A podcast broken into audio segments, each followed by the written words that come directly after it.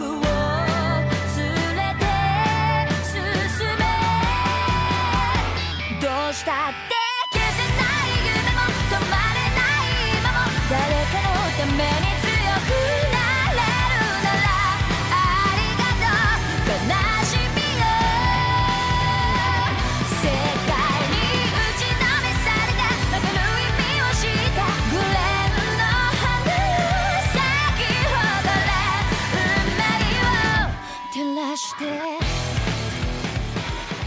Bienvenidos a Anime Café Podcast. En esta ocasión vamos a hablar de Kimetsu no Yaiba, que acabamos de terminar el de ver del el último episodio de la primera temporada.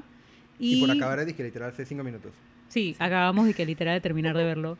Eh, aquí estaba Pili descompensada. Pues, muy mal, muy mal. Las que, eh, bueno, Pili y Mónica se leyeron el manga, así que ya saben qué es lo que viene. Y también se termina el episodio y pues anuncian que va a haber una película del Train Arc. eh, que a mí me parece pretty que lo hagan así. Y eso es como un tren nuevo en Japón, porque cada vez que ahora que se acaba un season y viene algo nuevo, pues después del corte del ending, o sale la noticia en aparte o Eso sale es, la noticia. eso es verdad. Con Eso es Furuba algo pasó nuevo. igual. eh, porque pero- antes no sucedía así tan fácil de que si son, o sea, que te vamos a anunciar la nueva temporada de una vez, no, pa- pasaba mucho más como tiempo. con. Ahora, Pero pero, una Haikyuu tiene- pregunta. Yo que no... O sea, yo no, yo no consumo tanto anime como ustedes. Pero esta es la primera vez que yo me entero de que una serie, más allá de anime, serie, use una película como temporada. O sea, como que ponte uno, hay películas de Goku pero, o de Dragon Ball, o ven así con las que yo crecí, pero son películas que son, que entre comillas son canon, pero, pero son como paralelo a la historia o aportan a la historia, pero no es Ah, que un arco del manga. ¿Es, es habitual? No. A mí me sucedió en lo particular que yo estaba conversándolo con Mónica cuando nos enteramos. Yo le dije, en verdad es raro porque usualmente lo que pasa es lo que tú dices. O sea, ellos hacen en- como que entre temporadas estrenan películas. ¿Qué? eh, pero son material original. O sea, no es material Exacto, que viene. sí, sí, sí. Esto es un arco del manga. Mónica y yo estábamos como conversando en que en verdad es como raro. Por una parte, yay, porque más presupuesto por una película. Pero el hecho de que hayan sacado, disque, ok, se acabó la temporada, tenemos una película. Probablemente ellos, esto ya estaba en planes. Ellos no sabían que Kimetsu iba a ser el Mm. fenómeno que se volvió. Y ya estaba el proceso listo y que, bueno, toca. Ahora, yo le- también le estaba diciendo a Pili que en verdad, por lo menos nosotras, nos ha tocado eh, vivir algo similar con Free. Porque para ver la tercera temporada de Free tenías que verte sí o sí la Ujú. película Starting Days. Ujú. Ajá, Porque si una sí. tercera temporada no tiene sentido porque no te presentan a ninguno de los personajes. O sea Los que en verdad no estamos jóvenes. viviendo Ujú. nada extraño nosotras como grupo. Exacto. Simple y sencillamente es bueno, va a tener la plata ufotable. Sí, Pero sí, sí es como... Pero es una. Es como. Sí, sí No es ex- pero sí es extraño que teniendo, porque Free tiene la diferencia de que Free son unos light novels, entonces como que es diferente, pero sí es como muy particular que un manga serializado decida cortar un arco y hacerlo película. película. Sí es como, no Pero- es tan común. Ahora, Sí, yo común. siento que honestamente como película funciona estupendamente bien. Sí, es Porque usualmente, usualmente la- las light novels o la, o la hacen tipo lo que pasó con Bungo, que las metieron entre las series, hicieron tres, cuatro episodios y chao. O hacen una película, pero general, generalmente no es canon, que pasó con Dead Apple, y que luego sí se volvió canon. En esta ocasión es como, ok, vamos a sacar una película de este arco que es corto, que a mí me parece súper bien, y que le da tiempo también. Siento que le da tiempo al anime de, de- de que el hype no baje Sí, y es le da tiempo al estudio como a empezar a producir. Yo siento que Kimetsu desde el episodio 12 a ellos le dieron el go, que vamos a hacer la película Sí. y vamos a hacer esto porque es que hay bastante material de Kimetsu. Voy a hacer una comparación de que es super gaya, pero es como Broly, que ahora es canon. Hola, a mí no me presentaron cuando empezó el No, podcast. Yo no he presentado a nadie. No, Este es un intro súper largo. Pero Ay, bueno, qué Pero lo, que voy- pero lo que quería decir era eso, que, que la película de Broly de Dragon Ball es la primera película en la historia de Dragon Ball que es un arco. O sea, que hace canónico a Broly, por ejemplo. En teoría sí, porque Broly lo habían introducido en la película ante- vieja, pero como él era popular dije, bueno, vamos a meterlo ahora y este es el nuevo Broly que sí es canon. Y, y- y es un Broly que es canon dentro de Dragon Ball Super. Porque la serie arranca cuando se acaba Super y termina asumiendo uno que de ahí va a partir. O sea que Broly ahora se vuelve un personaje. ca- Estoy hablando de un anime que no tiene nada que ver y no es ni siquiera un ápice de lo bueno que es Kimetsu, pero era como un comparativo de que cae en Claro. cuenta hablando que en efecto ya pasó, por lo menos para mi conciencia, una Por lo película que menos es lo, lo que yo he visto más cercano y ni siquiera tan cercano es la película de Boku no Hero que es de que Two Heroes, que es más que todo una expansión al, back- a la- al backstory de All Might. pero no es algo que tú necesitas ver para Correcto. entender Claro. el resto de la O serie. sea, lo Aquí que voy sí. es, en la Ah, serie exacto. probablemente no hagan, no hagan alusiones a la película. Claro. En cambio, en la muy probable segunda temporada de Kimetsu sí hagan referencia Sí, a porque es esta un película. arco Sí, que es- está en el manga y que es canon. Y, y que es bueno, canon y hay, hay consecuencias con lo que ellos tienen que lidiar y entonces sí se va a hacer referencia a, a eso. Pero bueno, voy a presentarlos. Eh, en la mesa está David, lastimosamente. Hola, Wow. El man que Eh, sabe de chips y de, y Exacto. de anime en Cartoon Network. Está. Man, la gente estaba. O sea, la gozaron con David bastante. Ya. Esto sí te voy a decir. más. Eh, está Mónica, Buenas. está Pili Hello. y mi esposo, Fer, Hola, yo soy el Priscila de repuesto, el Dolan.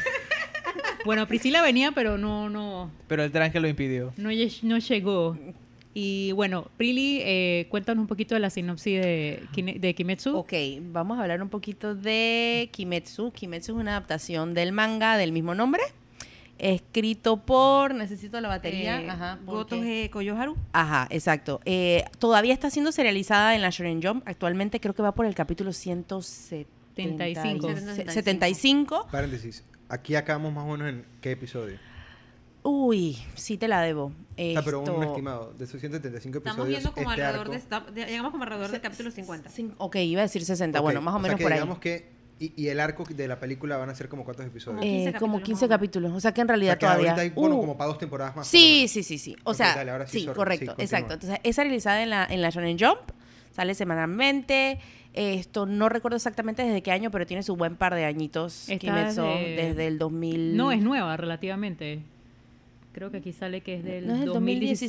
2016. 16, ok. Es Sí, nueva. es relativamente nueva. Esto, y bueno, eh, esta es su adaptación al anime, que fue adaptada por Ufotable.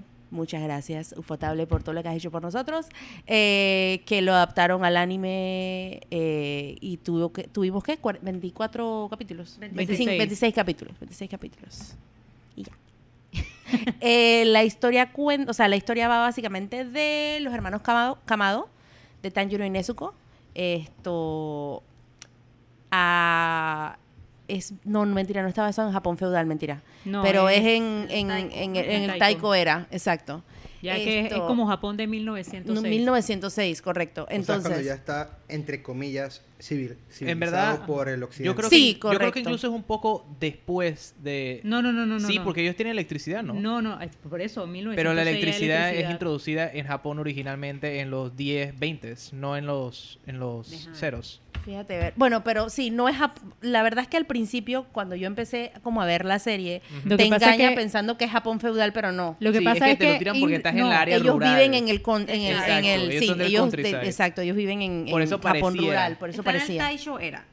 Es el Taisho era. Taisho ¿Sí? era. ¿Qué, Sí. qué rango de años? Ya te voy a decir.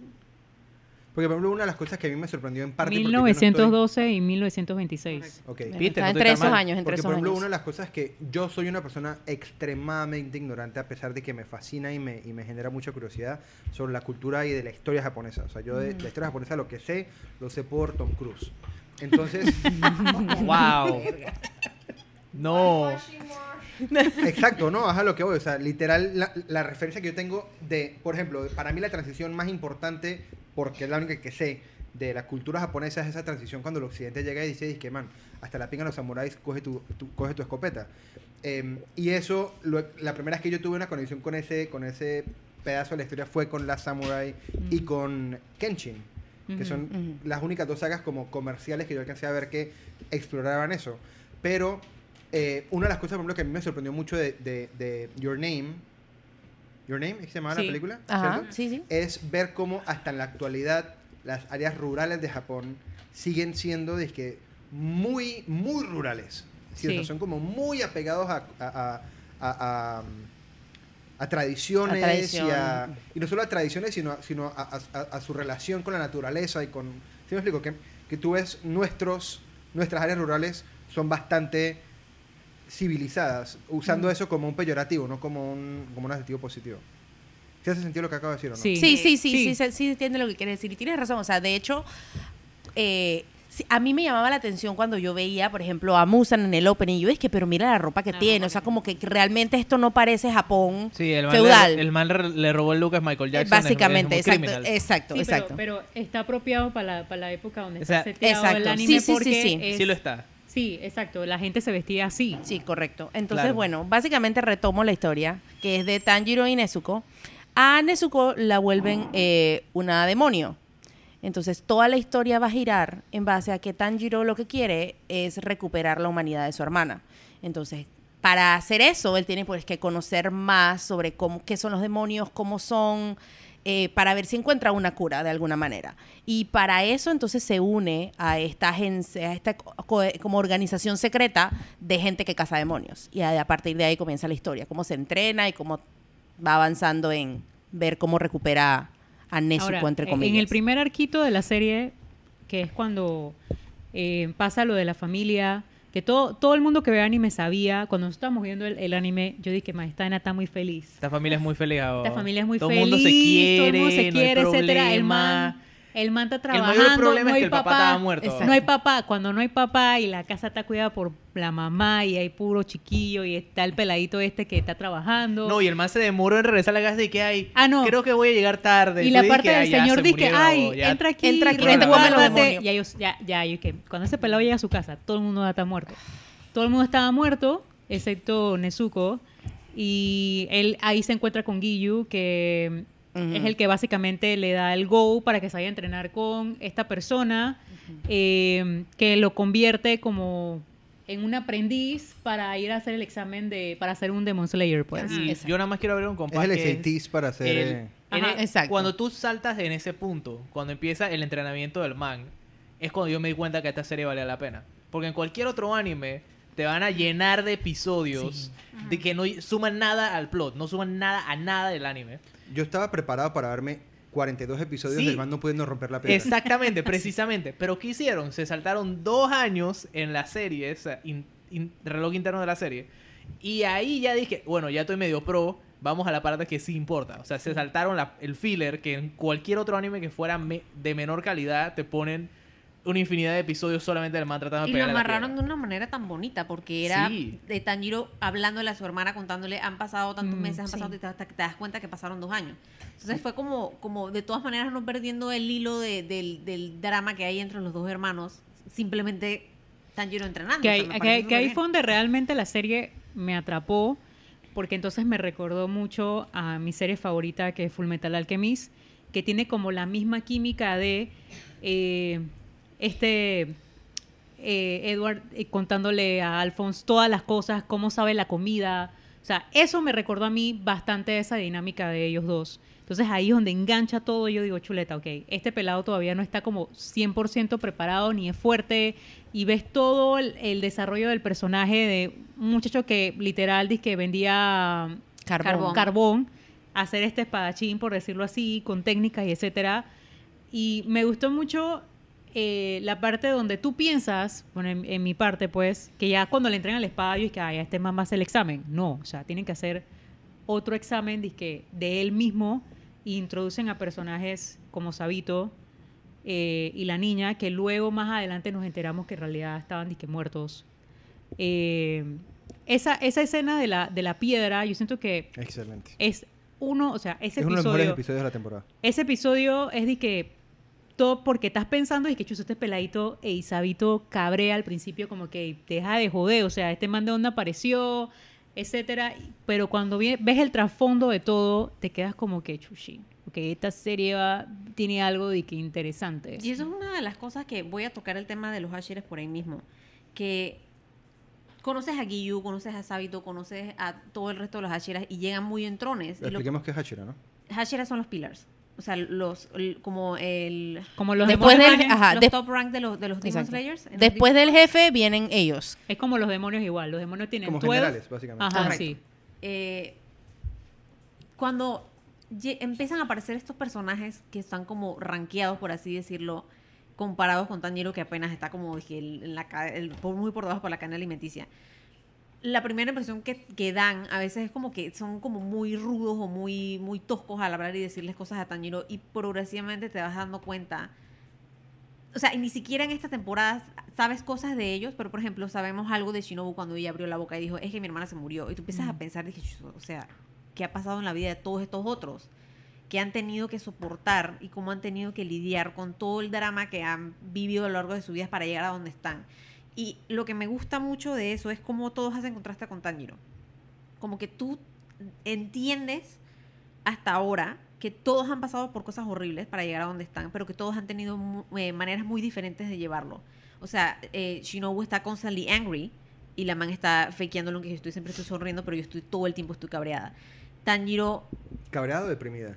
cabreada. Ok. O sea, ella dijo, I'm always angry. Ok, ok. Entonces, eh, eh, Tanjiro ha manejado su, su, su pena y sus pérdidas de una manera tan distinta que cuando hacen ese tipo de contrastes, ese tipo de choques, a mí me parece maravilloso. Y eso arrastra también, porque trae- traigo una lista de cosas que no te... Porque yo amo Kimetsu, I'm sorry.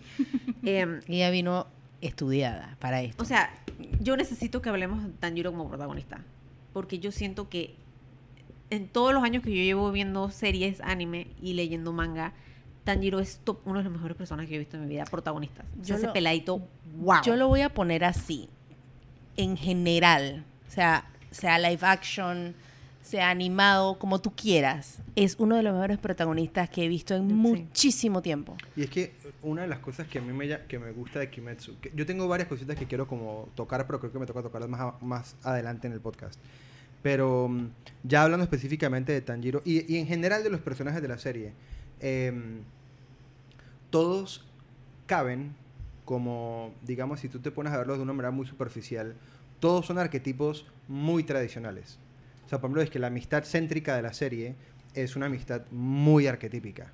¿sí? Es que el, el malito que, que- que- que usa su rabia como fachada, el otro que es extremadamente empático y el otro que es, en, en el caso de anime, el arrechito y el loco y el flamboyant y el... Sí, o sea, son, son, es, es una, es, una, es una trifecta arquetípica como muy tradicional en, en, en, en cualquier tipo de contexto argumental, especialmente en un concepto como anime. Pero no, no, no dejan que el arquetipo los convierta en clichés. Entonces Correcto. parten del arquetipo y funcionan alrededor de su propio arquetipo porque ellos siguen siendo el mismo arquetipo que han sido desde el inicio de la temporada. Pero la manera en que interactúan con los personajes a su alrededor, la manera en que reaccionan a las cosas que les pasan en su vida, la manera en que, en- por ejemplo, yendo a cosas tan sencillas como que si tú comparas a Naruto con Tanjiro o a Goku, por ejemplo, y tú te pones a ver cómo ellos se enfrentan a el momento de vencer a alguien y el momento de tener ese momento de empatía, que Naruto, por ejemplo, siempre tuvo un momento de empatía con las personas a las que vencía, es muy distinto y es como mucho más... eh, eh, no se gana tan fácil como Tanjiro. O sea, el momento, por ejemplo, cuando, cuando él vence al... A, a- ¿Cómo se llama el de la araña? El, el- Eh, Rui. cuando lo vence y, y- y él en verdad le entiende y, y él también aprende y entiende de Tanjiro solo por verlo. No hay, una, no hay un monólogo de es que tienes que ser mejor amigo porque no existe. Es aprender alrededor de acciones, alrededor del feeling de las personas. A mí, por ejemplo, el, el hecho de que él siempre juegue con el tema de Scent me, llama- me- me- me parece súper bonito porque, porque habla hasta cierto punto de cómo él simplemente tiene un buen radar para las personas. ¿sí? Como, como, como esa vaina que tiene gente como nosotros, que hay personas que tienen como una habilidad mucho más fácil para leer y, Ujú. para, y para lograr empatía con otras personas. Ujú. Y aquí lo, lo, lo, lo dramatizan con el tema del olfato, pero en verdad es una cosa muy humana. Es que lo- los tres tienen, tienen sentidos. Los, eh, los cinco, para, para, Oh, sí. que veas por ahí, lo- eh, los cinco niños, o sea, incluyendo a la muchacha Mm. y a Genia, que es el que acaba de salir en este último capítulo, ellos cinco ¿Cuál es la representan los... los cinco Kanao. Kanao. Ellos la- representan... del eh, centavo, sí. Ellos representan, dizque, los, los cinco sentidos. Como dato curioso.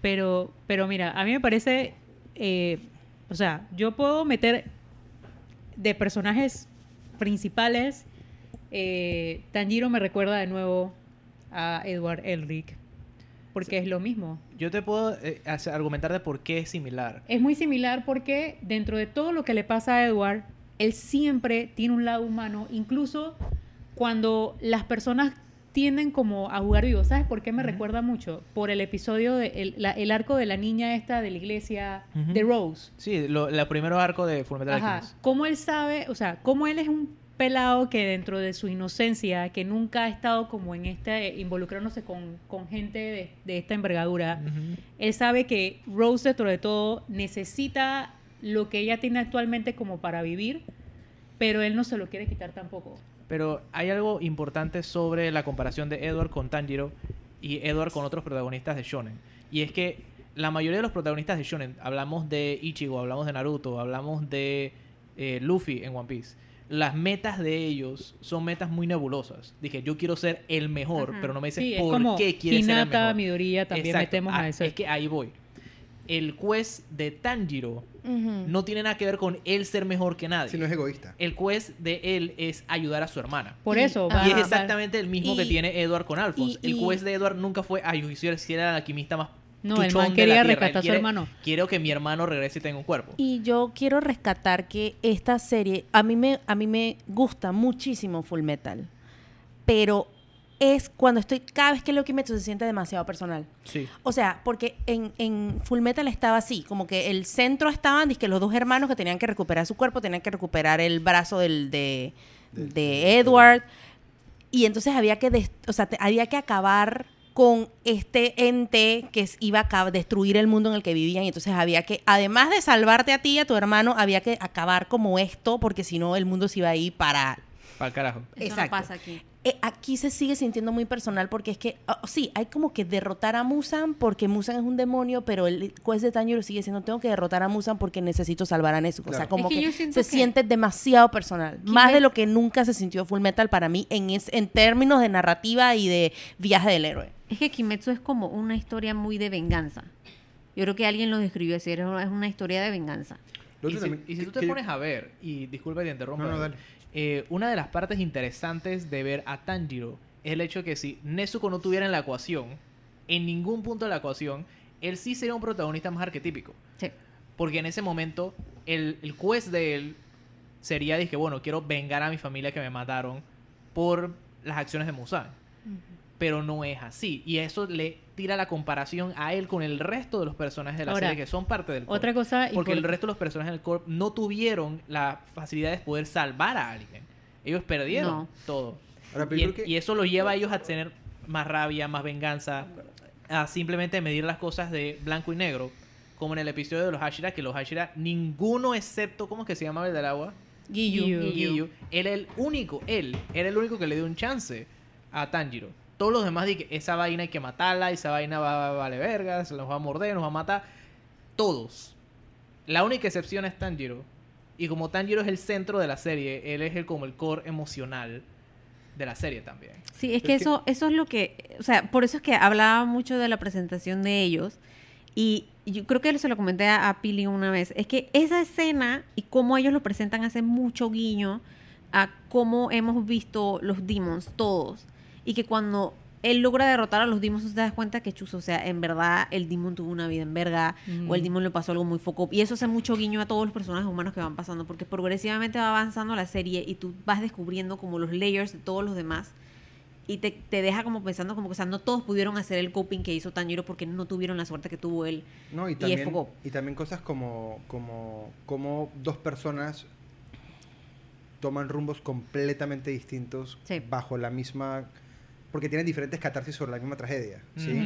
Em, pero lo, yo- lo que yo iba a decir, creo que como para medio cerrar o para, para, para ir cambiando de tema un poquito con referencia a Tanjiro, es que yo creo que a mí lo que... a- yo, yo siempre he dicho que Brotherhood es, entendiendo mi, mi, mi, mi, mi abanico limitado de anime, es el mejor anime que he visto, específicamente Brotherhood.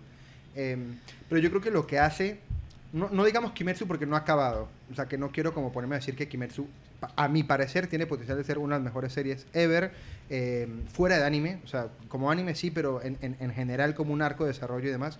Pero lo que hace que Tanjiro sea particularmente especial es que a pesar de tener similitudes con protagonistas de shonen que nos gustan, este es el único que existe que yo, que, que yo recuerde por lo menos, o de lo que yo he visto, que reconoce que ser vulnerable no es un defecto. Exacto. Entendiendo que, por ejemplo, es que Ed camuflajea su vulnerabilidad y sus vainas con rabia y con una cantidad de vainas. Naruto con humor y con una cantidad de cosas. Como que todos, todos sienten la necesidad de, de- de- de esconder el hecho de que son vulnerables y lo exponen en el momento como, como cúspide eh, o de clímax de las batallas. Pero no es una cosa que es parte de su personalidad.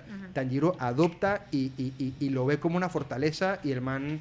Por ejemplo, gran parte de la catarsis que tiene la, la muerte de, del, hom- de, de Spider-Man es que, es que el man reconoce que en efecto ser vulnerable no es algo negativo y que, y que de ahí es que nace la relación que tiene una familia y de poder hacer. ¿Sí me explico? O sea, que yo creo que esa es una de las cosas que a mí más me gusta de Tanjiro, que, que, que tiene esa capacidad de no tener que esconder el hecho de que es bueno, Sí, y es noble, noble. pero es muy noble, pero no- as- porque hay otros protagonistas que la nobleza puede más de que No le, va a no le va a dar el sablazo al malo No porque. Sí, no, Tanjiro es noble y él acepta él- y él se lo dice a Guillu, creo creo que es que a quien se lo dice, que dice, el hecho de que este sea mi trabajo y que yo voy a cumplir con mi trabajo no quiere decir que yo no pueda empatizar con el hecho de que hace Exacto. no sé cuánta cantidad de años esta cosa que estoy matando fue un humano que sufrió como yo.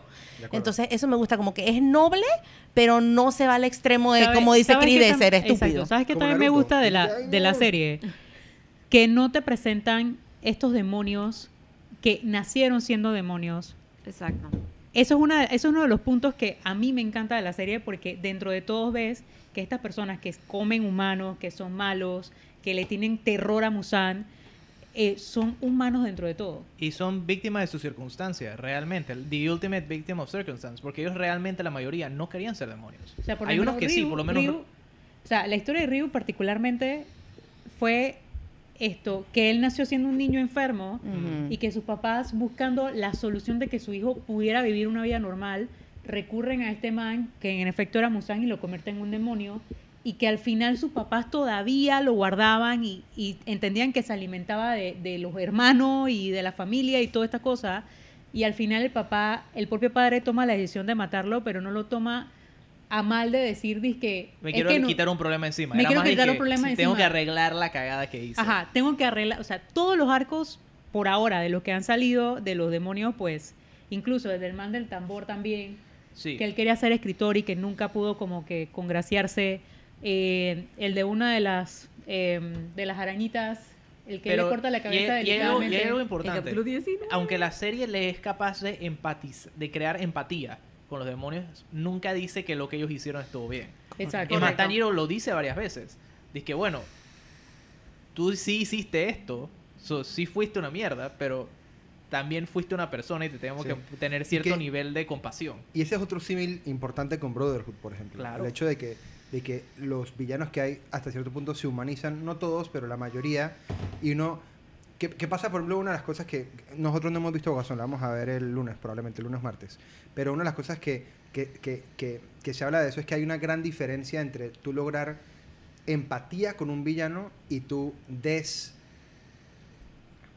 eliminarle al villano el hecho de que es un villano. Sí, correcto. ¿sí? Y por ejemplo, esta serie hace muy bien eso. Uno está consciente de que sí, pedazo de mierda, tienes que morir, pero valió verga la vida que tuviste. Digo, y ese y- balance es difícil lograrlo. Y yo soy como de la mesa, creo que soy la que más tripea a los villanos del anime. Eh, y los tripeo porque dentro de todo, o sea, no todos los villanos del tú. anime son buenos, exacto. No todos los villanos del anime son buenos, pero hay villanos que dentro de todo tú entiendes el trip de cómo llegaron allá y por qué son los villanos. Eh, una de las cosas que, que quiero tocar, no sé, no sabemos todavía mucho de Musan, de lo que se ha visto en el anime. Eh, es muy interesante que uno lo introduzcan desde el episodio 1 y que sepa que él fue el que mató a la familia de Tanjiro. Que dos, te lo introduzcan súper rápido y que sepas de una sola vez que algo de los aretes o algo con el papá o de la familia de Sí. Tanjiro eh, eh, pasó o el terror que él le tiene, dice que "Mae, este, este pelado es el que me puede como Cómanse a ese peladito. Sí, ese es el Harry Potter de... es el- así, exacto. Eso, eso lo iba a mencionar. Eh, me recordó mucho esa vibra de, de Voldemort y esta cosa. O sea, es de que eh, lo otro es que dentro de toda la diatriba de Musan, tú ves que los demons, lo- el Demon Corps, pues, es una organización y este man siempre ha tenido el miedo de que los demonios como que se hagan una organización dentro de ellos mismos, incluso que con se los 12. Ajá, incluso con los 12, o sea, cada uno es una unidad, por lo que tengo entendido. O sea, ellos no son disque grupito, inchi pinchi, eso no Mm, existe de sí, ese lado. Eh, y lo que me gustó de ahora, pues eso también ya lo sabía, que él se morfeaba como en diferentes shapes. Eso se va mucho a la cultura de, de nosotros, de cómo es el demonio, que el demonio no tiene forma, ni alma, ni un look específico, sino es que él se shapea al- a lo que él A lo quiere, que le conviene. a lo que él le conviene. Ahora, la, la temática que están tratando, que introdujeron. Y en esa, espera- muy espérate, cor- de y en esa, muy en- espérate, y en esa, en esa escena del episodio final, cuando él está matando a los lowers, que ahora vamos a aplicar bien porque eso es válido, que David no entendía los 12, los lowers. Ah, sí. Eh, esa escena de donde él está como una mujer, esa escena a mí me dio a entender mucho de cómo era una madre castigando a sus hijos. Como que dando el ejemplo de que como Es ellos verdad. fallaron, Pero como nos castigan a nosotros, porque el otro día en el día me vino a preguntar que si mi mamá me pegaba. Yo, sí, sí. Porque si no sabes ustedes es eso, ven- pero a mí sí me si Es que técnicamente, o sea, todos los demonios que están ahí fueron Son hijos de Musan, ajá. La- el único demonio qué, que perdón? ¿Son qué? son son creación de Musan. El único demonio que existe que no ha sido creación de Musan es eh, eh, Yu- Yushiro, Ah, que se sí, llama, que es exacto. el, el que el, el demon que está con tamaño Con la que es Tamayo, doctora. la, la que es doctora. Es Ah. el Ah. único. Ella Todos lo los demás creó a son- él. Todos Que, los demás fueron creados cuando porque yo no sabía yo no había entendido en ese momento que él era un demonio o cómo morían los la única manera en que podían morir los demonios Ah, Que le la quitaron la cabeza. pelota- cuando tiran la pelota de, de, de Super 99 y le, y le- borra la cabeza yo dije ¡Ah! Ya, no. Este- murió este man no lo puedo creer pero no estaba vivo y se forma la batalla ultraviolenta, ¿no? Eh, qué buen episodio ese también sí, ese, ese, y no, y tú estás creyendo y que chuleta llegaron los 12 y no eran ni que ni siquiera los Sí, 12, eran sí. dos Poco. mancillos Que ahí. Eran dos mancillos X. que iba a comentar con referencia a lo que hablabas ahorita tú de los eh, Para que nos explique los... Hashira. Hashira. Hashira. Hirachis. Eh, es que una de las otra cosa que hace muy bien esta serie, que por ejemplo Brotherhood no hace, eh, Naruto no hace, es plantearte de una manera muy clara el hecho de que él apenas está comenzando. Sí. O sea, Naruto siempre te da la impresión, porque es que Naruto desde, por ejemplo, estoy dando ejemplos de cosas que yo conozco. Naruto desde que arranca, el man no tiene su potencial, pero a veces se le hace la rabia de que le gana a Orochimaru. Y dije, man, pero ¿cómo le ganas tú a un man que tiene 200 años en esta vaina si tú llevas dos meses entrenando? O tú ves cosas como que Goku de repente hace de que el Kaichi no sé qué vaina y se pone morado y le mata. Y pero ¿cómo hizo esta vaina este man que tiene 43 años? ¿Sí ¿Me explico? Este man tú estás constantemente y que puta, en verdad el man es un es, es un es un eh, es un tipo con un talento extraordinario, puta, ya el man puede pelear contra este man. Cuando le gana, yo dije, man, lo logró. Por ejemplo, cuando, cuando, cuando el Spider-Man, cuando le corta la cabeza, yo dije, man, esto es una demostración muy a lo Naruto, muy a lo Goku. Y después dije, no, man, no solo, no, es- no solo está vivo, sino que tú no estás ni cerca de poder querer en verdad pelear con este man. one Dije, tú pensaste que me decapitaste. No, yo me decapité solo para que tú Es- no me pudieras es- matar. Y, y lo hacen muy bien, porque, then again, esto pasa en todas las series. Uno Sí. ve al man y que luchan, de repente llega el más malo y le gana. Pero aquí no es que te gana, es que te dan ese false hope de la posibilidad de estar a ese nivel y darte cuenta que tú no estás. Pero, Bueno, por ejemplo, cuando el man se comienza a entrenar ahorita, en la segunda parte, en la segunda parte, la tercera parte del arco, digamos, cuando comienzan a entrenar. Ujú. eh, y, que el, y, que, y que el man está disque aprendiendo la vaina este de, de, de, De Total tener- Concentration. Control-. Total Concentration Constant. Y el man lo logra y después dije, cuando llega el otro man dije, pero ¿por qué están así? Por eso es eso es low level technique. Sí, o sea, es- eso no es el Kamehameha, hermano, eso es la Genki. ¿Sí me explico? O sea, como Sí, que esa claro. vaina lo arman Eso es lo muy que te, te debieron haber entrenado para hacer cuando te estaban cuando en la estabas montaña. entrenando, exacto. Es la serie tiene un, un- un muy buen concepto de tempo, tiene un muy buen concepto de, de estructura y de tándem, que es, que, que es poco habitual en, en, en, en, en vainas serializadas. Sí, Y, y que de hecho, o sea, una de las cosas, hablando de la escena esta de, de Spider-Man, que, o sea, eh, todo el montaje de la escena no va de que, wow, Tanjiro puede de- decapitar a un Lower Moon, sino que Tanjiro, el lazo entre él y Nezuko, que es el- como el core de toda la serie, y también de que, ok, Tanjiro tiene un poder tiene el, el, el Breath of Fire que nadie sabía y que él lo tiene, pero eso no lo hace invencible. Claro. Sino que ahí te das cuenta y que, ¡ay, a la manito! El man puede hacer fuego en vez de agua y ya con eso es lo que No, te y queda. que falta un chichal para que él eventualmente no Exacto. solo sepa que lo tiene, sino lo Sí. entienda. Y, y ese, ese episodio 19 que rompió el internet y Sí, todo. trending, se volvió trending, me Que acuerdo. tú, ve- tú piensas de que Chuzo ya Tanjiro y que Sí, y mató no. a Ryu y cuando Sí, sí, vas sí. al otro episodio dices que no, manito, o sea, usted Tiene no que está... llegar Guillu y que, ah, Sí, gracias exacto. por aguantar hasta Era- que yo llegué. Que era lo que estaba diciendo, o sea, como que cuando ese episodio acaba, tú te dices que ya, este man está para ser el presidente de Del todos mundo. nosotros. Y de repente arranca el otro episodio y dije, no, eso fue un martes, hermano. O sea, eso no fue absoluto, fue un momento de pseudo victoria. Es como, como ese momento donde un equipo pequeño mete gol y de repente el otro en dos minutos te mete cinco. Sí. Ajá. Dije, fuck, no puede ser, man. Me sentí como cuando Panamá no fue al mundial. Yo siento, yo siento que, de hecho, tocando el tema del capítulo 19, porque para mí, obviamente, fue el capítulo del, del año 2019. O sea, lo siento mucho por todas las demás series, Dios mío. Pero eh, aquí lo que quiero amarrar es que no pudo haber, haber existido mejor compañía que tomara esta serie que Ufotable. O sea, porque lo, lo que Ufotable ha hecho con un capítulo que cuando tú lees el manga, esa escenita, esa escenita es súper corta. Sí. Y no te dice mucho. Ellos decidieron meterle el, el amor y el cariño a, esta, a este capítulo en particular y hacerlo que fuera que rompió, o sea, la gente estaba hablando de eso todo el fin de semana, estuvieron hablando de eso, fue, fue trending por todas partes, o sea, no sé, ese capítulo para mí siempre va a quedar marcado. Por el resto de mi vida, la canción. La canción. Cuando le metieron canción, tú ya sabes que la vaina se está poniendo. Sí, intensa. correcto.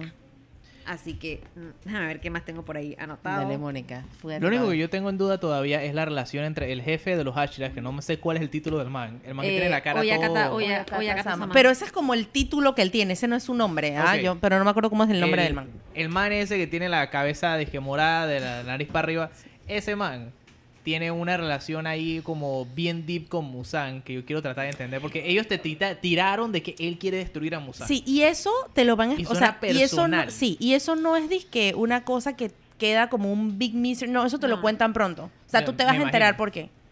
Así que, y es bien bueno, en verdad. No, y lo otro que también, aparte del capítulo 19, el, como el, el capítulo que estaba mencionando Chris, cuando, cuando Tanjiro se encuentra con Musan, ese fue otro giro grande Porque de la tú serie. no pensabas que... Es- exacto, fue a como mí me que sorprendió por completo. Yo dije, este man lo van a meter aquí. Man, yo me acuerdo que Mónica y yo estábamos así y de pronto se gira y está con la niña que le dice, papá, ¿qué está pasando? Y Mónica, yo Uh, dije, sí. ¿what? Eso fue es que esta serie tiene tantos momentos como hipermemorables, man. Eh, por ejemplo, una de las cosas que, que, que sí es muy chonen, digamos, pero la manera en que lo arman me pareció muy bonito, es, creo que es en el primero o en el segundo capítulo cuando Tanjiro está tratando de defender a, a, a- a- ¿cómo se llama la pelada?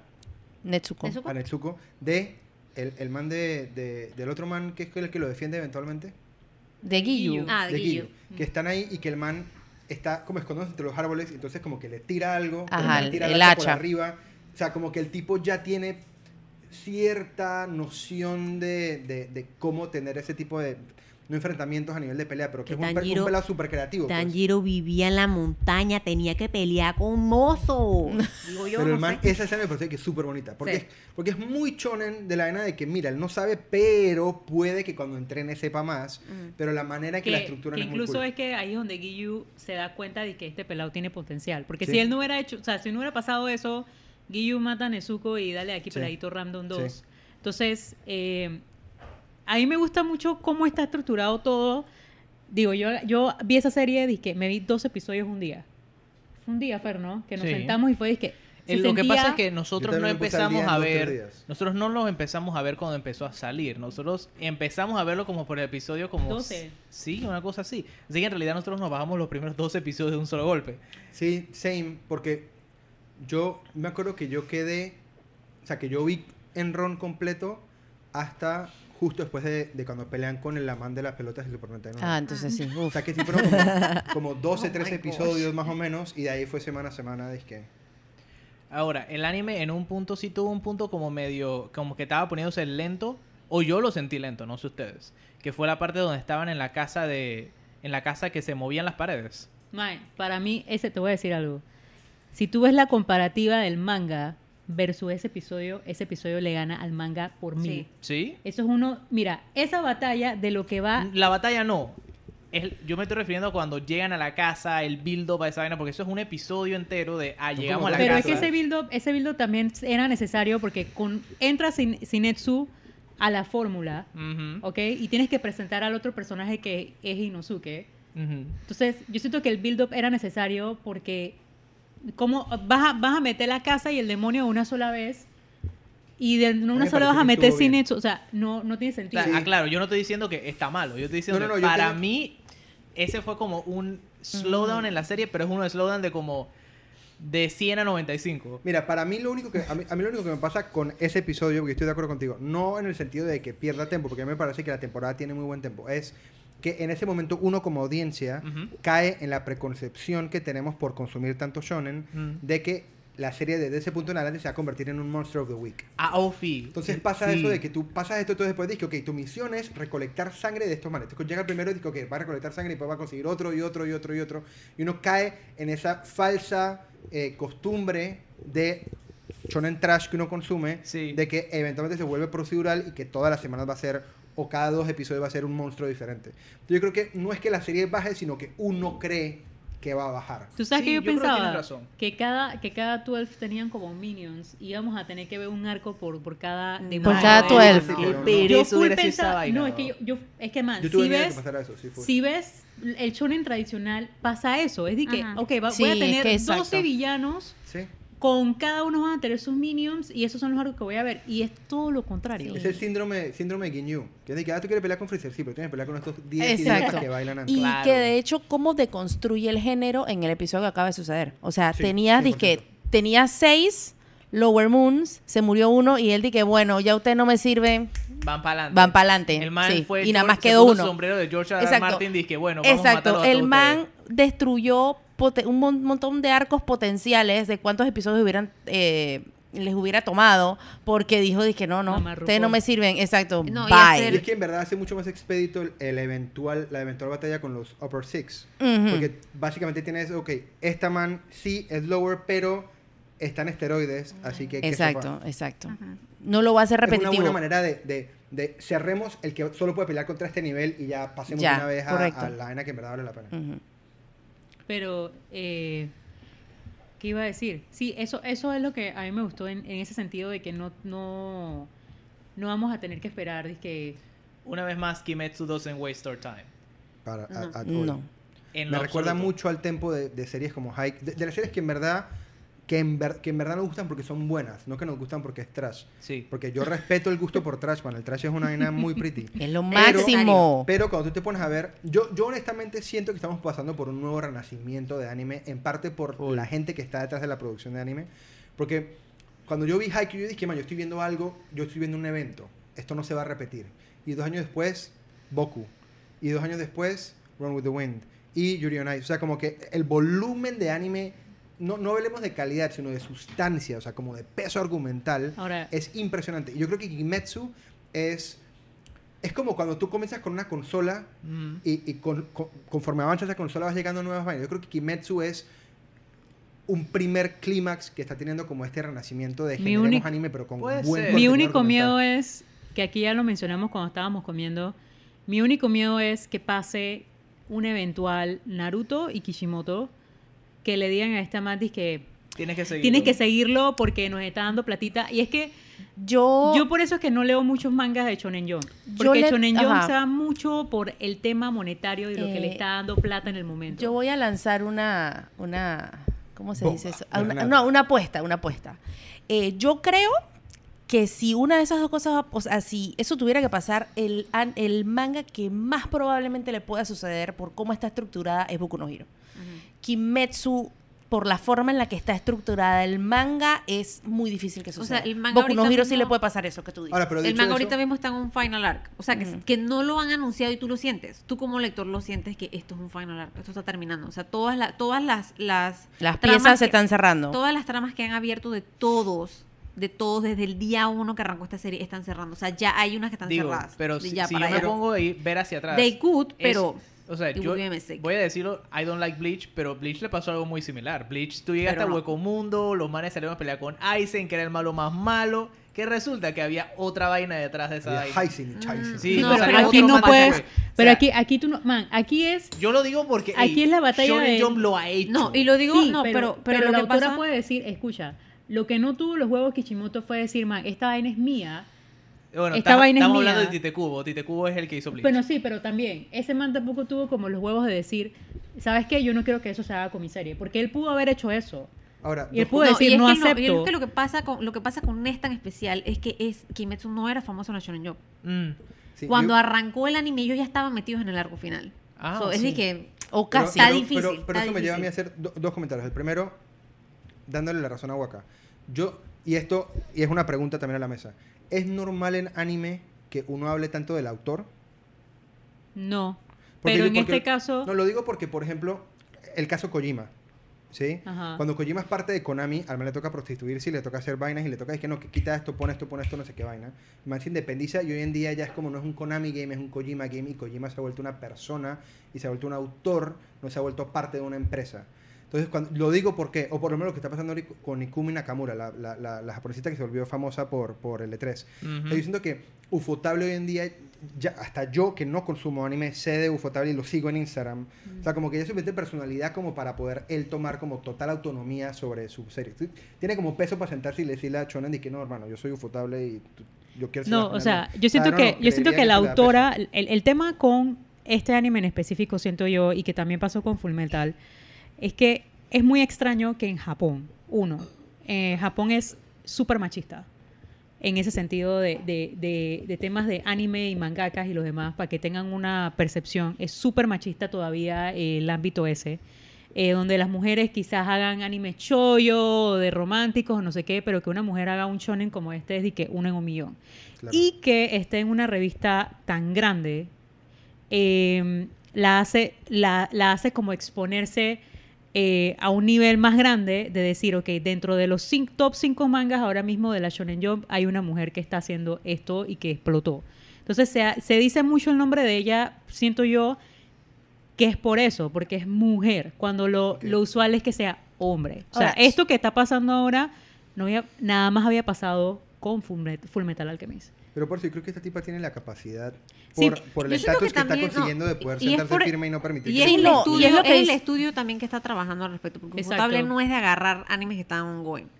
Entonces pasa esto y lo, por eso fue que yo cuando empecé a leer el manga, eh, yo dije, ah, oh, fíjate, debe ser que ellos de pronto han Le preguntaron, que- dizque, esto esto, va- no va a durar tanto, Exacto. o sea, esto no va a durar lo ocho que temporadas. Era el otro comentario que iba a hacer y es que si había algo de miedo alrededor de que en efecto el manga está aparentando cerrar Sí. porque no se esperaba que se volviera famoso tan rápido eh, y que ahora tengan que comenzar a ser reactivos al hecho de que la gente quiere consumir más Kimetsu. No, yo siento que no.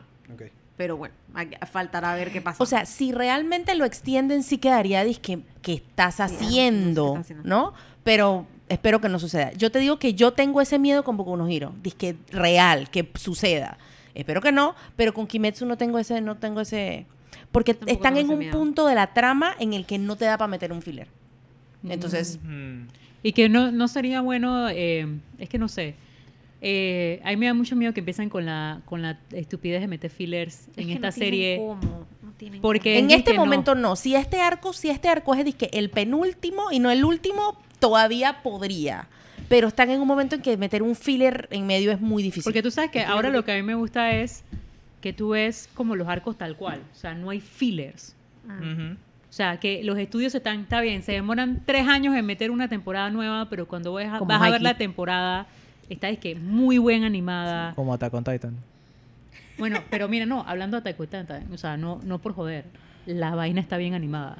Bueno, no le voy a quitar esa vaina, nada más que se demoraron tres años. Pero se demoraron tres años por una buena producción. O sea, a mí no me gusta mucho eh, Shingeki no Kyojin, pero, pero la tercera temporada es una vaina de que muy bien animada. Mm. No, y mira que por ejemplo ahorita este, estos últimos, digamos, cuatro episodios de la serie, de esta temporada, en cualquier otra te- en cualquier otro anime se hubieran sentido fillers. Full. No fue filler. ¿Sí me explico? Porque es escena de que recuperémonos, o sea, como que en- si, si a mí me Este dicen que no, fue que los el últimos cuatro montaje episodios entre- que los es- manes se van a recuperar. Estos cuatro que, episodios eh, fueron el montaje de entrenamiento que no hicieron en las montañas. Exacto. Pero que no se sintió largo, no se sintió aburrido, no se sintió letargo, o sea, se sintió... Que hubo backstory de, de hasta de, de Kanao. de varios. Ajá, Sí, de eso era, eso era un de extra del manga. Shinobu, ¿no? No, y se Sí. plantearon preguntas para la serie, como de dónde viene el Fire Breath, de dónde... O sea, se hicieron... Ajá. Se plantearon, se movieron fichas de ajedrez en estos cuatro episodios que suelen no moverse en fillers. Le hace, vamos a sacar la licencia de, de manejar Goku. ¿Sí me explico? O sea, como que no... No, y que se ve, se ve el personaje como... A mí lo que me llamó mucho la atención fue el personaje que tú ves que es como más cero brainless, que es Inosuke, eh, verlo deprimido. Ay, Para mí eso es, es como bien como que el, el reestructurando el personaje de que este personaje no solamente actúa en impulso, sino que también tiene sentimientos. Y que él se pase deprimido y que Tanjiro ayude a sus dos amigos de una manera de que, man, yo estoy haciendo esto, pero no solamente lo voy a hacer para mí. Que eso pasaba mucho con Dragon Ball, ponte, que Goku iba a entrenar, pero se iba a entrenar solo. Sí. En esta él empieza a entrenar para saber cómo enseñarle a ellos. Y que estén como al mismo, al mismo nivel que él. Eso me parece también Y en súper Y que, noble. y que Sí. terminan al mismo nivel. Que Sí, Sí. y si tú te pones a ver, en verdad, el arquetipo de Inosuke es muy similar al arquetipo de Vegeta en Dragon Ball. O sea, el man que siempre está cabreado, que quiere pelear. ¿Qué es a lo que voy? Son, arquetip- Pero son arquetipos muy Y en el lesser anime, y estoy llamando Dragon Ball Z a lesser anime en comparación. pero- it is. Pero en el lesser anime, esa vaina fuera y dije, ah, vamos a competir para ver quién es más fuerte. Esa no es la intención de esta serie. Ahora, yo voy a aprovechar algo. Dale. Baja, habla, voy a habla, Pili. rescatar el arquetipo, o sea, yo me tuve que comer mis palabras rapidísimo. Mónica se está riendo tanto de mí. Esto, con Zenitsu. O sea, Zenitsu, ese arran-. Zenitsu arranca siendo el arquetipo de anime que yo más odio. Sí, sí. el más En dos, episo- en dos episodios, dos, tres episodios, está protegiendo una caja que sabe que hay un demonio ahí, ahí dentro, porque un niño que acaba de conocer le dijo, por favor, lo Eso que es está ahí importante. adentro es más importante que mi propia vida. Y es disque, o sea, en dos capítulos le diste una profundidad a un, a un arquetipo que en cualquier otro tipo de anime, se, Zenitsu se queda haciendo el man que lujurea a las manes eternamente. Mineta. Vamos, vamos a. Miroku. Voy a, voy a tocar el tema de que. Es que hasta los buenos animes tienen ese defecto. Voy a tocar el, el tema de Mineta y Sinetsu. Porque es una vaina que se ha hablado mucho de que, ay, que Sinetsu nada más le importa la- las mujeres y que, o sea, el episodio este donde él describe dice que, eh, por qué esto era el infierno, si para esto, para mí era el cielo, que las mujeres son lo más hermoso de este planeta y no sé qué, que their breasts and shit. Entonces, la gente empezó a compararlo con Mineta. Quiero decir algo. O sea, Fuck mi neta. Mineta No, por fucking favor. sucks. No, no, no. No, mi y lo neta otro no tiene ni, o sea, mi neta no tiene ni un gramo de personalidad para empezar por ahí. No sé por qué existe ese personaje. Y pueden hablar de Sinetsu y que no que Digo, el pelado- autor le gusta a mi neta, man. Esa es la única razón por Ah. la que existe. Pero, Ahora, pero hay una cosa y es que sí, o sea, yo entiendo la, la comparación, más allá de que no la, o sea, no, no la comparto, pero adicional porque, por ejemplo, en parte porque uno no tiene la misma sensibilidad que porque uno no es de la misma cultura. Pero yo nunca he entendido el que sea permisivo un personaje, que e- ese, que ese arquetipo exista, que el arquetipo del personaje que lujuria que betetas exista en contenido que en teoría es para gente que no debería pero, tener ese tipo pero en pero este lo que voy es esta él sí habla mucho de las mujeres pero no las sexual o sea como que no es una sí obviamente es un adolescente que probablemente sí está pensando en una cantidad de vainas pero la manera que se expone su su vaina de que hay mujeres es más como de que párense rectos y saluden no es de que mira del culo a esa man. O sea como que no hay sangre por nariz ¿sí me explico? es que lo dice, en ese mismo episodio lo dice que es de que lo, lo, lo, lo más respetable de este mundo o algo así. O sea, tú nunca has visto a Zenitsu que sobrepasándose con una mujer No. o tocándola. Creo que lo más que ha, ni creo que lo más que Es ha hecho es, cuando se le pidió matrimonio y se le Estaba- subió encima a la man. No, y estaba como agarrando Ajá, pero no era disque, pero no, era disque agarrándole, sí, eso no ha pasado. No, no, no, no y pasa. hasta o- hasta este episodio, o sea, que al final de este episodio el man cobarde, llorón, lujurioso, pero el man va y le dice a Tanjiro y dice que man, o sea, tú no crees que Nezuko va a estar más segura si tú lo hubieras dejado en tal lado y es como sí, que realmente hay algo más allá Y él es de que está- simplemente él está ajá. consciente que se está poniendo en peligro haciendo esto. Exacto, exacto. Y yo Los quiero, yo quiero Sí. también decir para la gente que quiere seguir viendo la serie y está como no tres y dos con Zenitsu. A mi parecer, y yo amo mucho, o sea, para mí de los de los cuatro peladitos quitando a Nezuko y a Tanjiro, Genya para mí es el mejor, así que póngale un ojo a mi hijo. Pero yo debo decir que de los cuatro, el que a mí me parece que hoy por hoy ha tenido los momentos más fuertes ha sido Zenitsu.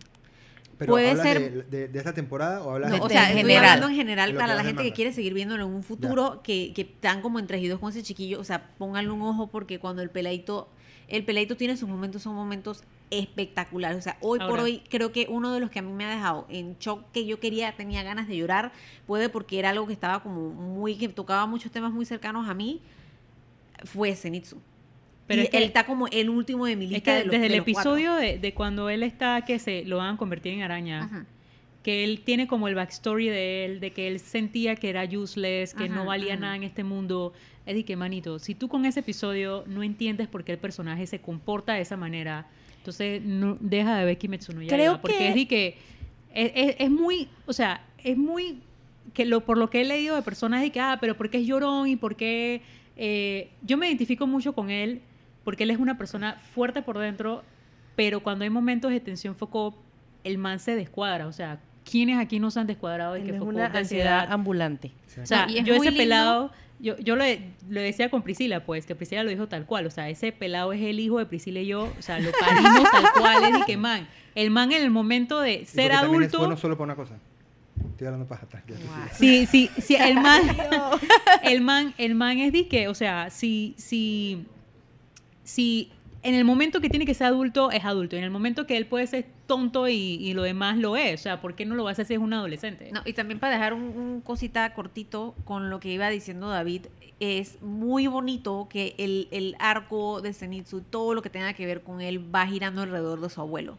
No hay Mm. ninguna yal, no hay nada. Estoy Correcto. tratando de hacer esto porque me quiero levantar a Nezuko. Está haciendo eso porque él mantiene su Sí. cabeza abuelo. Esa Cada vaina uno me tiene parece sus propias espectacular. razones e intenciones detrás de por qué están haciendo lo que están haciendo. Y eso me parece espectacular. Que la de Zenitsu sea esa me parece espectacular. Y bueno, la de, no, la de Inosuke todavía no se ha visto en el manga. Digo, en el anime, perdón. En el manga sí sabía. En el Ahora, anime. Pero por ejemplo, a mí una de las cosas que me llama la atención, que asumo que se explorará después más, o no sé si es solo una decisión de diseño, ustedes me dirán, pero el hecho de que él sea el más rough de todos, o quiera aparentar ser el más rough de todos, pero que físicamente el el más más bello. bello de Ay. David. Ay, Dios mío. Sí, sí se explora. O sea, el hecho de que él parezca una mujer Quizás tiene que ver, tiene que ver con su, Con su con arco. su arco de personaje. Full. Y es a lo And que voy, o sea, como que decisiones como esas que en otras series se- solamente se quedan en humor, aquí tienen un trasfondo argumental de desarrollo personal. Quiero- nada, ajá. de las cosas. Ellos, ellos Ajá. una cosa que ha hecho Futable muy bien es que ellos han puesto muchos detallitos de muchas cosas y que yo las veo de pronto. o sea, hoy, por ejemplo, el, el, el hecho, y lo siento porque voy a hablar de él 17 mil veces, pero el hecho de que ellos en- decidieran enfocar la cicatriz de Genia fue como, uy, un guiño de que algo tiene que ver este man con esa cicatriz. El hecho de que enfocaran eh, siempre el tema de que, ay, es que eh, Inosuke parece una. ya-", Eso algo tiene que ver. O sea, todas esas esos pequeños detallitos que te van enseñando siempre al final, en algún momento, tienen que ver con algo con ellos y te deja como que. Yo quiero decir que es algo que Mónica y yo hemos conversado mucho porque ella y yo sí estamos leyendo los dos mangas a la vez. ¿Cómo así los dos mangas? Eh, Kimetsu tiene lo mismo de bueno que tiene Haikyuu. Sí. Una Ah, ya cosa, un panel en el capítulo 10 que parecía, disque, ay, como Una una cosa ahí, ay, como bonita. En el capítulo 100 tú dices oh, fuck. o sea, como que co- nada parece que nada está puesto al azar. So, Sí, co- co- hace mucho, Kimetsu también hace mucho eso, que es de que retomo algo de este capítulo que es casi comenzando en la serie versus ahora, como para que veas la progresión o para que entiendas qué conexión había entre una cosa y otra, es, lo hace súper bien también. que, por ejemplo, hay una cosa que a mí asumo, y tú me lo vas a poder decir que estás leyendo el manga, bueno, ustedes que se lo están leyendo. Y es que a mí la- las series que me suelen gustar y las películas que me suelen gustar son con personajes que tienen arcos eh, donde se explora, y voy a sonar súper técnico y sorry, pero cuando se explora a nivel de subtexto y de texto, o sea, lo que voy es, la serie plantea a Tanjiro como un personaje que quiere salvar a la hermana, ¿sí? O sea, eso es como su misión de texto, ¿sí? es como la superficial. Pero de subtexto tiene que haber algo. O sea, él, él- más allá de que él- lo que él quiere, tiene que haber algo en él como persona que tiene que madurar o que él tiene que lograr como persona, más allá de la necesidad que tiene de salvar a la hermana. Eso se explora eventualmente, o sea, él, él como personaje, más allá de, de- de esa relación o de esa necesidad de salvar a su hermana, ¿hay algo en él que se explore eventualmente? ¿O, o- o seguimos apegados al hecho de que él quiere salvar a la hermana? ¿O hay algo en él que él tiene que sanar o resolver? Yo siento que en lo que estás hablando se toca muy duro, duro, duro en el arco del tren. Ok, No puedo entrar en spoilers, pero hay muchas cosas que él no ha tenido tiempo de procesar. ok. Porque ha sido. Eh, Me masacraron a la familia y que solo con mi hermana y yo soy el hermano mayor y tengo que hacer algo. Y hay muchas cosas que no ha tenido tiempo de procesar. Porque- Y el, el arco que viene en el tren, lo como que se- él se ve forzado a lidiar con eso por algo que pasa. Y todo lo que, y todo lo que ocurre también posterior a eso, al, al arco del tren, él también tiene que como que aprender como a move on. Sí. Y que eso es lo- eh, a mí me interesa mucho llegar a ese punto. Entiendo que, por ejemplo, una de las mejores cosas de Brotherhood en específico es la realización de que lo importante no es... O sea, más allá de que en efecto estamos buscando recuperar nuestros cuerpos, estamos tratando de recuperarnos a nosotros como personas, porque nos per- nosotros son dos personas que perdieron, especialmente Ed, pierde su infancia y su inocencia a una temprana, a una muy temprana edad, y que parte de la serie es esa, es también recuperarme a mí como persona, no, no recuperar mi brazo físicamente, sino... Y, y- y al final la decisión de él va a, me quiero recuperar como persona, más allá de quiero recuperar tu cuerpo como individuo. Yo pienso que el viaje de Tanjiro, sin entrar en ningún tipo de spoiler, es eh, su duelo personal. Ujú. Y cómo él deja ese duelo atrás y crece como persona. Más allá, quitando el hecho de que obviamente Nezuko es un demonio y tengo que ayudarle y tengo que salvarla. Claro. Pero Y, este es un te- no, y ese es un tema que se toca, dije, con todos. Que es súper lindo de ver. O sea, que te deja llorando de yo no puedo creer que Y, estoy y viendo justo esto, hago la pregunta porque en los otros personajes está muy claro cuál es ese Ah, arco personal. O sea, no entiende los otros dos niños qué es lo que necesitan lograr como personas. Él todavía no, lo ha explorado, en parte porque obviamente hay una prioridad muy tangible ahorita, pero me interesa mucho llegar a ese momento donde comience a explorar sus propias necesidades personales y emocionales porque creo que van a hacer mucho. Porque lo que pasa es que yo tengo una relación o tengo una afinidad muy cercana con Tanjiro porque cuando mi abuelo murió, eh, yo, vi- yo fui a Colombia, literal, o sea, yo fui a Colombia a verlo porque él estaba muy enfermo. Él literal se muere 24 horas después de que yo llego a Colombia. O sea, yo lo alcanzo a ver, digamos, dos horas, tengo una conversación con él y a la mañana, a mí, en la madrugada me despiertan, vámonos porque tu abuelo se murió. Y a mí me tocó quedarme, dije, viviendo con mi abuela y me tocó, yo no luté a mi abuelo como por dos meses por querer ser fuerte para mi abuela. Entonces, para mí, muchas de las escenas de ellos, a mí me generan mucha empatía porque me siento muy identificado con esa vaina de yo no me estoy permitiendo luchar porque tú eres mi prioridad ahorita. Entonces, tengo, por ejemplo, para mí, cuando ella lo ayuda en la batalla contra Spider-Man, una de las vainas que a mí más me gustó fue el, el, el- eso, o sea, el sentir que, que, que eventualmente ella no va a necesitar ser rescatada per se y le va a permitir a él luchar contra sus propios demonios, ¿sí? Sí. Como, como poder. En salir de esa el, parte. sí, en el train arc vas a, ah, vas a baja. ver eso. Y en parte esa pelea a mí me gustó, que ahorita creo que es el otro tema del que vamos a hablar, que es que visualmente es una obra maestra. Eh, me gustó fue por eso, por, por, por- porque él se permite darse cuenta que él también necesita explorarse, porque su hermana Y también que- es capaz de salir adelante Y sola. que ves como bites de que yo siento que todo lo de Tanjiro, o sea, el papá, yo no me he leído el manga todavía, ni tengo el conocimiento de Pili y, y Mónica eh, tampoco. Yo siento que ellos soltaron drops de decir, mira, el papá de Tanjiro algo, algo tiene que ver con el tema de Musan, o la familia de Tanjiro algo tiene que ver con, con Musan. Lo otro es eh, todo el ímpetu que le dieron, que o la parte de la mamá con Nezuko, para mí fue súper bonita. Porque siempre vemos a Tanjiro como rescatando a Nezuko. Siempre, siempre, siempre. Y esta vuelta, ella lo rescata a él. Eso fue algo que me quedé como que, o sea, y todo el tema visual con la canción, con el papá bailando la danza del fuego. Uf. O sea, todo fue disque man. O sea, yo tenía años, yo creo que tengo una década sin ver disque ese tipo de escena en anime y que te deje totalmente Sí. como en A shock. mí me dejó sin palabras. Sin palabras. Yo me quedé, o sea, Cuando o- tú ves el, el, el, el agua cambiar a fuego, o sea, Ese era el estudio que tenía yo que me agarrar, acuerdo, no yo me acuerdo que en su momento, o sea, como que ese mismo día Mónica me dijo, disque man, esto, eh, los de Ufotable le mostraron el episodio al autor Mm. y se puso a llorar. la man lo vio De- 17, o sea, Se- la es man, que se puso a llorar. Yo dije, que ¿cómo no sepan, llora? Yo veo que autores- adaptan algo que yo hice así, yo me los muero. autores, los autores son de que súper reservados. O sea, quizás comentarios ves de que en ciertos volúmenes de, de- del manga, de que mi comentario con, con el bichito con el que ella se siente Ajá, identificado ajá. y, y ellos ponen su comentario ahí.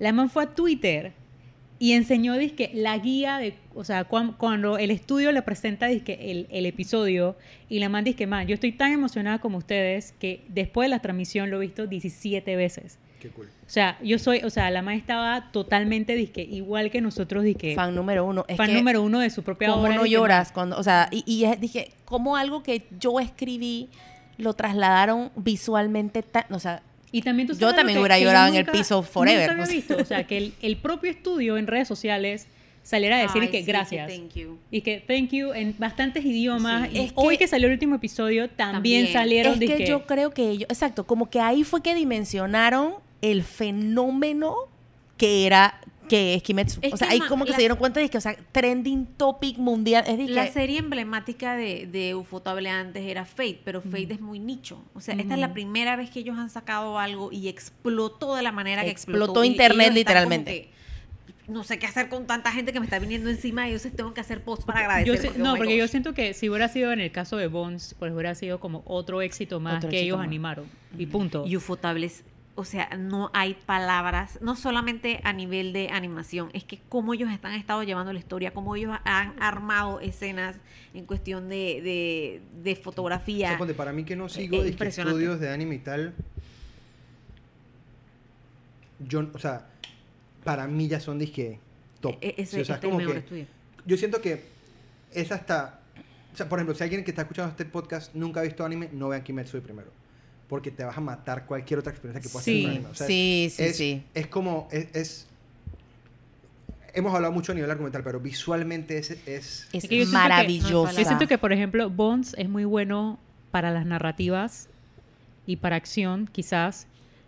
Pero en este caso, a ellos le tocó una serie, sí, le tocó una serie donde podían jugar con 3D, que ellos son muy famosos en las escenas de 3D Ajá. y que no se vean Bones. No. Eh, eh, Ufotable. Ok, Yo me estaba muriendo por la ver la, casa, la uy. casa. Yo estaba, dije. ¿cómo van a animar la casa? Yo lo noté la Maravilloso. Es maravilloso, de eso, verdad que, es 3D, visual. pero, pero no, Pero no se ve chocante. como 3D. Ajá. no se ve focop. Entonces, eso es una de las cosas que rescato de eso, porque cuando ves los paneles del manga versus la animación, estos Sí. manes le metieron de que mil extra. Que no, esto tiene que verse como de esta manera. Eh, no sé qué más temitas nos quedan sueltos para... Yo creo que. ya lo Sí, que voy porque a si hacer no- lo, digo, lo digo cuando cierro ya. Vamos vamos a ir Vamos a yendo cerrando, pues. Eh, Mónica. Bueno, eh, así rapidito, cosas que, que me han gustado es, vuelvo y digo, o sea, estoy muy agradecida de que haya sido Ufotable el que haya hecho esto. La manera en la que, cuando, cuando yo vi que le metieron tanto corazón al capítulo en el que iban a salir los Hasheras, yo dije, esta gente entiende lo que están recibiendo, o sea, ellos entienden el peso que tienen estos personajes que van a tener en el futuro de la serie y dijeron, hay que, hay que introducirlos a lo grande y hay que darles un capítulo de ellos nada más. Y tenemos que, eh, tenemos que el, el día antes estaban sacando los sellos, estaban sacando eh, las amenazas oficiales, o sea, ellos entienden perfectamente bien lo que tienen en las manos y por eso han hecho detallitos como, ah, bueno, quiero, quiero poner eh, estas escenitas extras eh, porque hacen falta o es necesario, o sea, me parece maravilloso. Sigan viendo la serie, por favor. Si alguien estaba odiando en estos momentos, by the way, a Shinosigawa Sanemi, por favor, no me den tanto a mi hijo. Yo les prometo que top 3 de los mejores Hashira es él. Denle tiempo, denle Sigan tiempo. viendo la serie, el mejor, opening, el mejor opening de 2019 y de los 2000. Voy a seguir llorando por siempre. Vean Kimetsu. Pili. Yo nada más voy a decir que me acuerdo que estaba mirando Chart y le dije a Mónica, ay mira, Ufotable va a sacar anime esta temporada, ¿por qué no lo vemos? La mejor decisión que tuve. De verdad sí, es maravillosa y es como hemos dicho varias veces acá, siento que esto es una cosa que no se repite, o sea, que se re- no va a suceder cada cierto cada tanto tiempo. O sea, que es una cosa que es de que gracias que estoy viva para ver cómo adaptan Kimetsu y cómo se convierte en, Sí se en lo siente que es. como, Como, como, porque sí se siente Monumental. como, ser Como esa un hito. Que, dije, man, y que tú, yo vi, Ajá. Kimetsu no Sí. Yo vi Kimetsu ongoing cuando yo vi estaba. Kimetsu cuando salía cuando semana salía semana. a siento que es una vaina como cuando nuestros papás de que yo vi Star Wars en cine. Exacto. Y yo sé que suena Sí, exagerado así. y suena cantidad de porque hay cosas que uno tiene como... Y que hoy en día salen tantas cosas que es más difícil... Eh, Es, es, es ecuánime al, al, al- al concepto de ser una celebridad. O sea, hoy en día ya no hay Madonas y, y- y Elvises porque hay tantas cosas que es muy difícil que una persona resalte hasta ese punto. Claro. Y eso pasa también con contenido. A Kimetsu le va a costar también resaltar a ese punto de mainstream o hasta de culto precisamente por el volumen de contenido que hay. Pero dicho eso, Kimetsu es muy probablemente una de las mejores tres series de anime ever y muy probablemente una de las mejores realizaciones argumentales del año, incluidas películas y series. Bueno, yo no tengo mucho más que agregar. Las personas alrededor de esta mesa son muy inteligentes en la manera en la que hablan y piensan, así que yo nada más voy a decir, véanse, véanse Kimetsu, man. No pierdan tiempo. Si tienen tiempo para ver cualquier anime, tomen tiempo para ver Kimetsu antes de los demás. Y que- no y se que- van a arrepentir. Y, y eso es otra cosa. A mí, por ejemplo, me pasa mucho que estoy rodeado de personas que consumen mucho anime. Y la frase que es común y la entiendo y la respeto de yo no sé si eso es para ti es muy normal. En, en parte porque el anime tiene como una cantidad de géneros y subgéneros increíble. Claro. Esto es para cualquier persona que le guste el anime. Y en todas las Si temporadas están saliendo si como visto- 60 animes nuevos. man. Exacto, por si tú has visto cualquier anime y te gustó, esta vaina te va a gustar. Exacto. O sea, no es que Sí. solo para gente que le guste la acción, no solo para gente que le guste el shonen, no solo para gente que le gusten vainas con demonios y, o paranormales o relaciones. de- No, man. ¿Te gusta el anime? Quitemos anime. ¿Te gustan las series con de buen desarrollo de personajes? Esta es para ti, independiente del medio en el que se está publicando. Correcto. Bueno, yo nada más quiero agregar que Zenitsu no es mi neta. Paren esa vaina de una sola vez. eh, ¿Y qué más? O sea, esta serie para mí es como... No, no me atrevo a llamarle el Full Metal Alchemist de nuestra época todavía, pero siento que va a llegar bien lejos. O sea, va a ser una serie como que va a marcar... Ahora mismo era lo que se necesitaba dentro de lo que existía. Eh, se necesitaba como algo así. Algo que te llamara, dije, wow, esta vaina quizás sea el próximo Full Metal. No es el clásico shonen, o sea, te identificas con personajes, etcétera. Me encantó todo, 10 de 10. Sí, yo, yo espero, por favor, o sea, no por favor, yo espero, ojalá, dije, en cuatro años cuando se acabe, que podamos grabar un podcast y podamos decir en efecto, Sí, esta que lo vaina fue. es el mejor anime disque ever. Porque yo, yo, también me- yo también soy aprensivo con decir que lo es, porque no ha Y terminado. quiero que sepas que Pero- la, la autora, así ya para terminar, la autora de Full Metal le mandó una nota, o sea, le mandó una carte, una, Una, un mensaje. un mensaje a la autora de, de Kimetsu no Yaiba, dice que felicidades por el Ay, éxito, qué no sé qué, sí. lindo, Ella qué lo tuiteó en, lo puso bello. en Twitter. Y es de que man, o sea, eso, eso es para que vean por yo siento que a mí me llega más porque es una mujer. Y es una mujer que está rompiendo hitos, va a salir mi lado feminista, pero me llega más por eso. Pero yo creo que aquí podemos terminar. Bueno, gracias por escucharnos. Eh, tenemos planeado hacer uno de manga, que ese sí va a tener una cantidad de spoiler muy foco. Y yo me voy a descontrolar. Y eh, Yo solamente voy a llorar, así que ustedes, eh, estoy de acuerdo. Gracias por escucharnos. eh, y bueno, nos comentan ahí en las redes sociales qué tal les pareció el final de temporada de Kimetsu no Yaiba y qué esperan ver en la película, sus suposiciones. Sin, si ya saben qué va a pasar, no digan No spoiler, spoiler, por, por favor. favor. Pero si no saben, pongan sus suposiciones ahí. Ya. Gracias.